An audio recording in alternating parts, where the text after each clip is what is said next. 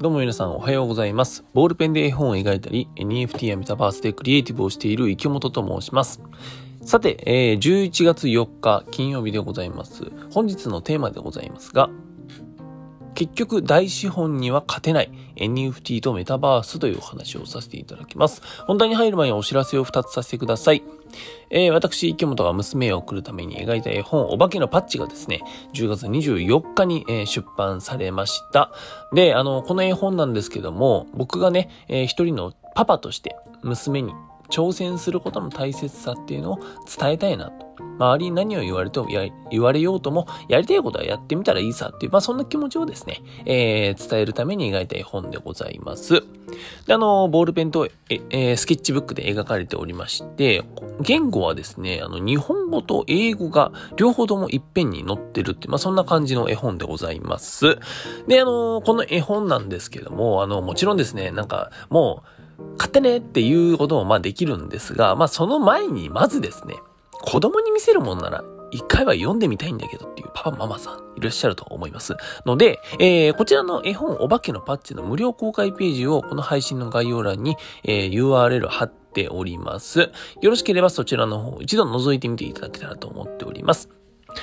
で、えー、よかったら結局買ってみてください。買ってみてくださいという、えー、そんな宣伝でございました。はい、えー、お知らせ二つ目です。あ明日11月5日土曜日ですね、東京の天王洲ワットカフェさんという場所で開催されるイベント、 Non-Fungible is Fungible にですね、私、池本がボールペンで描いた絵本、絵本じゃね、絵がですね、えー、展示されることになりました。まあ、あの、厳密に言うと、僕がボールペンで描いた絵のデジタルデータを、あの、プリントアウトしてもらって、それを展示するみたいな、なんかその複製原画みたいな感じではあるんですけども、あの、何やともあれ僕の絵が展示していただけるということでございます。あの、合計で11人のアーティストさんがですね、参加するということで、えー、僕もですね、当日、まあ、明日ですね、明日はですね、もう東京の方に行こうかなと思っております。あの、妻と娘もですね、えー、それこそ絵本に出てくるまゆちゃんっていうのは、あの、一緒にね、行こうと思っておりますので、もし現地来ていただける方いらっしゃいましたら、お時間ある方いらっしゃいましたら、えー、ぜひご参加いただけたらと思います。よろしくお願いいたします。というわけで本題に入っていきましょう。今日のテーマでございますが、結局、大資本には勝てない NFT とメタバースというお話をさせていただきます。うん、あの、今日もですね、最近多いですね、タイトルがほぼそのまま、えー、の、もう中身の結論ですみたいな感じのお話でございますが、えっ、ー、と、まあ、その通りでございます。うん。結局この NFT とかメタバースの領域って大資本、要するにお金をたくさん持ってる、えっ、と、力のある人たち、企業、えー、団体には勝てないよねって、まあ、そんなお話をしようかなと思っております。あの、僕はですね、えっ、ー、と、先ほど言った通り、絵本を出版させていただきました。うん、絵本を出版したお化けのパッチっていうね、えー、ボールペンで描いた絵本なんですけども、その絵本に出てくるキャラクター、そしてその絵本の原画、もっと言うとそこの絵本の中の世界観みたいなものをですね、ボールペンとスケッチブックで僕結構いろんな絵を描いたんですよ。で、それらをですね、昨年の7月頃から NFT、 non-fungible token と言われるものにして、えー、マーケットに出品していました。NFT 何かっていうと、まあ改めて言いますけども、要するにデジタルデータ、デジタルコンテンツに対して、付加価値、うん、唯一無二のものだよっていう証明をしたりとか、今誰が持ってますっていう証明をしたり、まあそんな証明書がデジタル上のものに付けられるんだっていう、あの、そういった技術でございますね。で、この NFT というものをですね、えっ、ー、と、まあ、僕も昨年の7月ぐらいから、この、自分で描いた絵をですね、スキャナーでスキャンして、うん、あの、アナログで描いてるからさ、ボールペンつって、あの、描いてるから、それスキャンして、で、それをデジタルにして出品してたんだよ。で、えっ、ー、と、まあ、いろんな人に目に、止めて、止めてもらってですね。で、いろんな人に応援していただきまして、で、えっ、ー、と、まあ、いろんな方に僕の作品を手に取っていただいたと。で、それと同時ぐらい、昨年の7月ぐらいからですね、僕はメタバースと言われる仮想空間、デジタル上の、えー、電脳世界というんですかね。ああいったところでのクリエイティブっていうのも始めました。一番最初に大きく作ったのは、えー、ブロックチェーン上のメタバース、ザ・サンドボックスの NFT 美術館というものでございます。これ何かっていうと、先ほど言っていた、えー、NFT というものを、で、クリエイティブをしているクリエイターさん、アーティストさんの作品をメタバースという仮想空間上に展示するっていう、まあ本当に美術館みたいな場所を作ったんですよ。で、あの、それを作ってですね、あのー、まあ、それは大層ですね、本当に、自分で言うのもなんですけども、それを作って完成、ある程度完成したっていうのが、昨年の11月、10月、11月なんですが、えっ、ー、とね、まあ、それができて、実際に展示を、ね、いろんなアーティストさんの方の作品を展示したってなった時に、本当にこの界隈ではですね、ちょっと、わっと話題になったんですよ。どれぐらい話題になったかっていうと、えー、日本テレビの、マツコ会議さんという番組あるじゃないですか。あそこに取材していただいて、番組に僕が出るぐらいまで盛り上がりました。まあ、そこそこ盛り上がったんですよ。うん。で、なんか、えっと、一時はですね、この NFT メタバースといえば、なんかこの、あのーその代表する一人なんじゃないかみたいな、そんな空気もですね、私、池本が入ってた時も実際あったりしたんですね。じゃあ今どうかっていうと、どうですか皆さん NFT メタバースの領域のお話で、私池本の名前聞きます？聞かないですよね。そらそうですよ。そこでめちゃくちゃバキバキ発信とかクリエイティブしてるわけじゃないですから。もう最近はですね、本当にあの、先ほどお話しした通り、絵本の出版とか、絵本をどうやって届けるのかとか、あとはその絵本の中のキャラクターとか世界観、いわゆる IP ですね、知的財産っていうところに対しての、えっ、ー、と、コンテンツ、をどうしたらいいのか、どうやったら広がるのかなっていうところの勉強と、えー、実験と、うんと、まあ、そこの、なんだろう、検証みたいなころをひたすら繰り返しております。で、えっ、ー、と、じゃあなんで僕がですね、そんだけ NFT メタバースで、お前結構結果残したんじゃないのかと。あの時だったらだよ。今はもっとすごいクリエイターさん、もっと今はもうたくさんいるんだけども、あの時はちょっと池本頑張ってたんじゃないのか。お前そのままやってたら、えっ、ー、と、そこで結構いい、すごいクリエイターになれたんじゃないのかって、えっ、ー、と、いう思われる方もいるかもしれない。うん。ただですね、あの、ですね、えー、っと、まあ、NFT メタバース、うんと、今、今ね、うん、その界隈で NFT メタバース、まあ NFT とメタバース別に並列じゃないからね、一生ついとくけど、イコールじゃないから。なんだけど、僕がなんとなくそこまとめていってるだけなんだけど、えー、そこの領域で、じゃあなんで僕が、えー、めちゃくちゃね、いろんなものを作って戦ってないのか、そこで、中、そこを中心に戦っていないのかっていうと、えー、結局大資本が入ってきて負けるから。です。うん。例えばメタバースだったらさ、今ね、もう本当にあれですよ。えっ、ー、と、各テレビ局がバンバン参入してきて、えー、各、で、なんですか、あの、IT 企業、まあ、ドコモとかさ、あの、DMM とか入っていいのわかんないけど、なんかそう、本当にいろんなところがね、あの、入ってきてると。で、えー、それぞれのですね、空間を作ったりとか、いろんなキャラクター、IP、なんかそういったものとね、えー、コラボして、もうバキバキにお金をかけてですね、えっ、ー、と、メタバース、仮想空間を作っている。で、もちろんお金がかかってるから、えー、なんだろうな、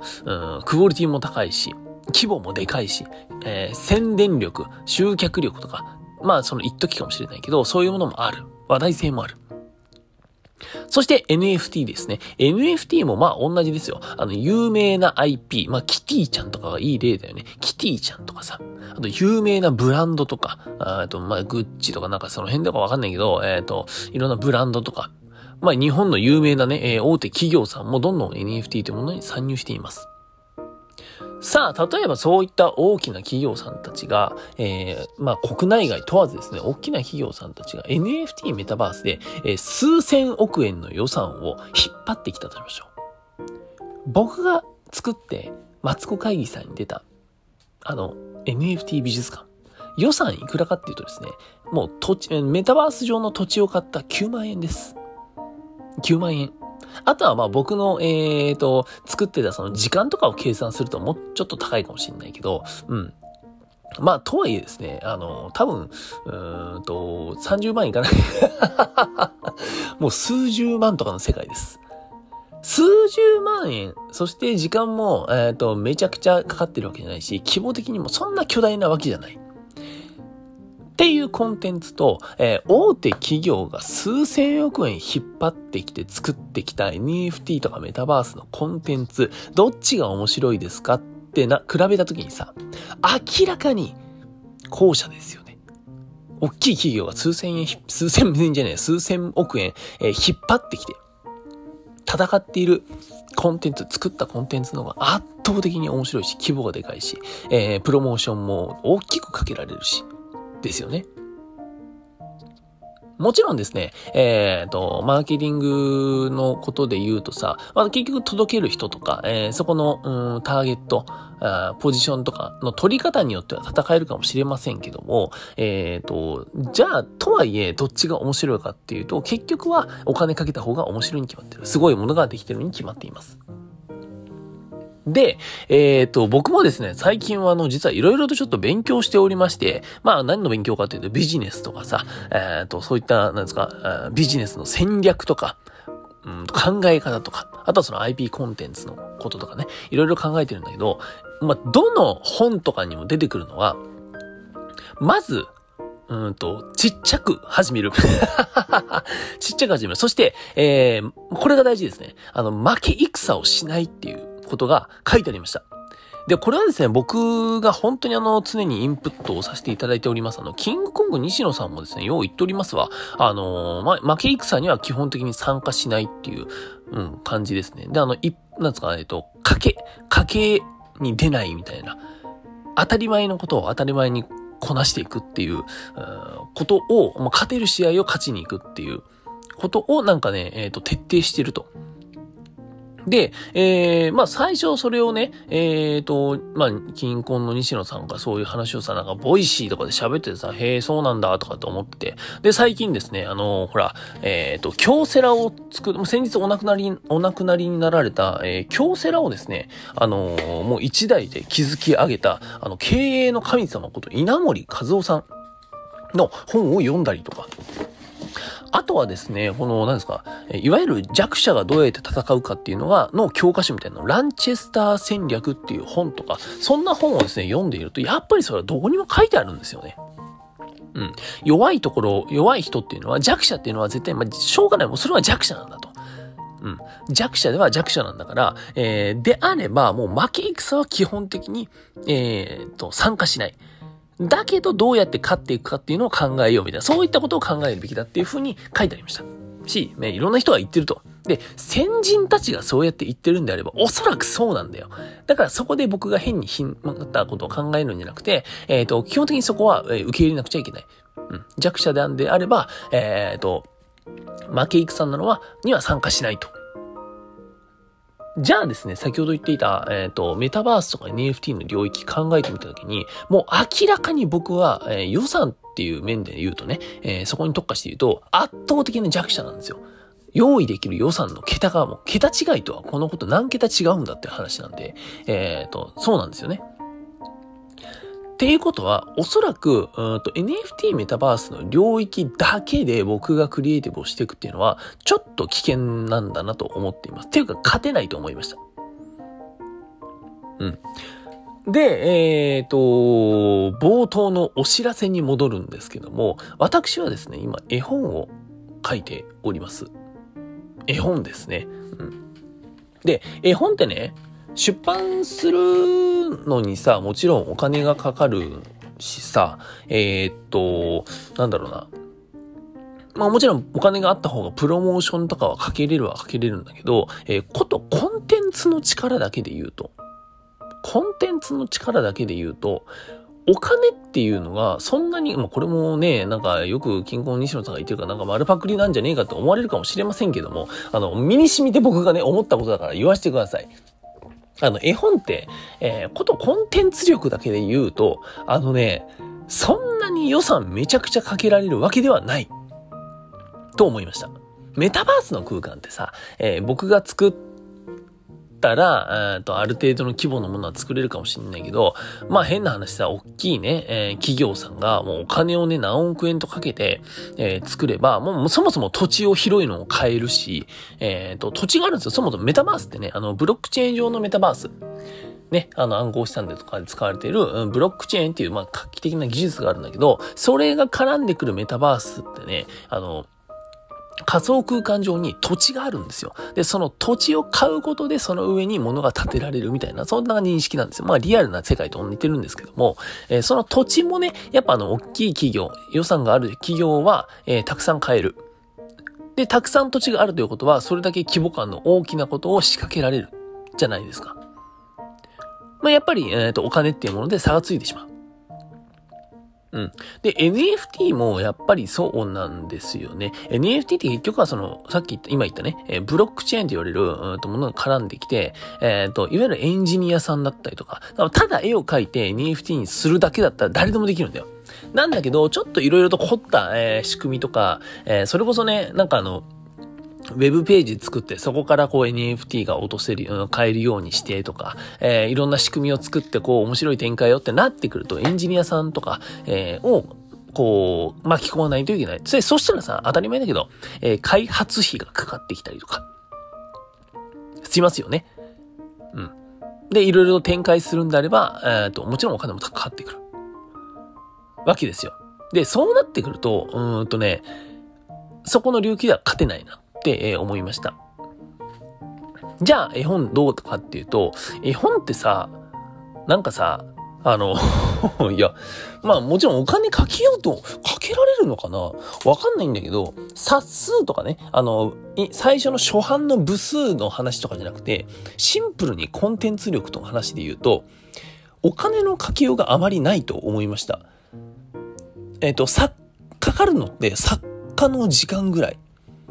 僕が時間をかければかけるほどより細かくて、えー、緻密で、えっ、と、すごい、うん、絵というか、まあ、絵、作品うん。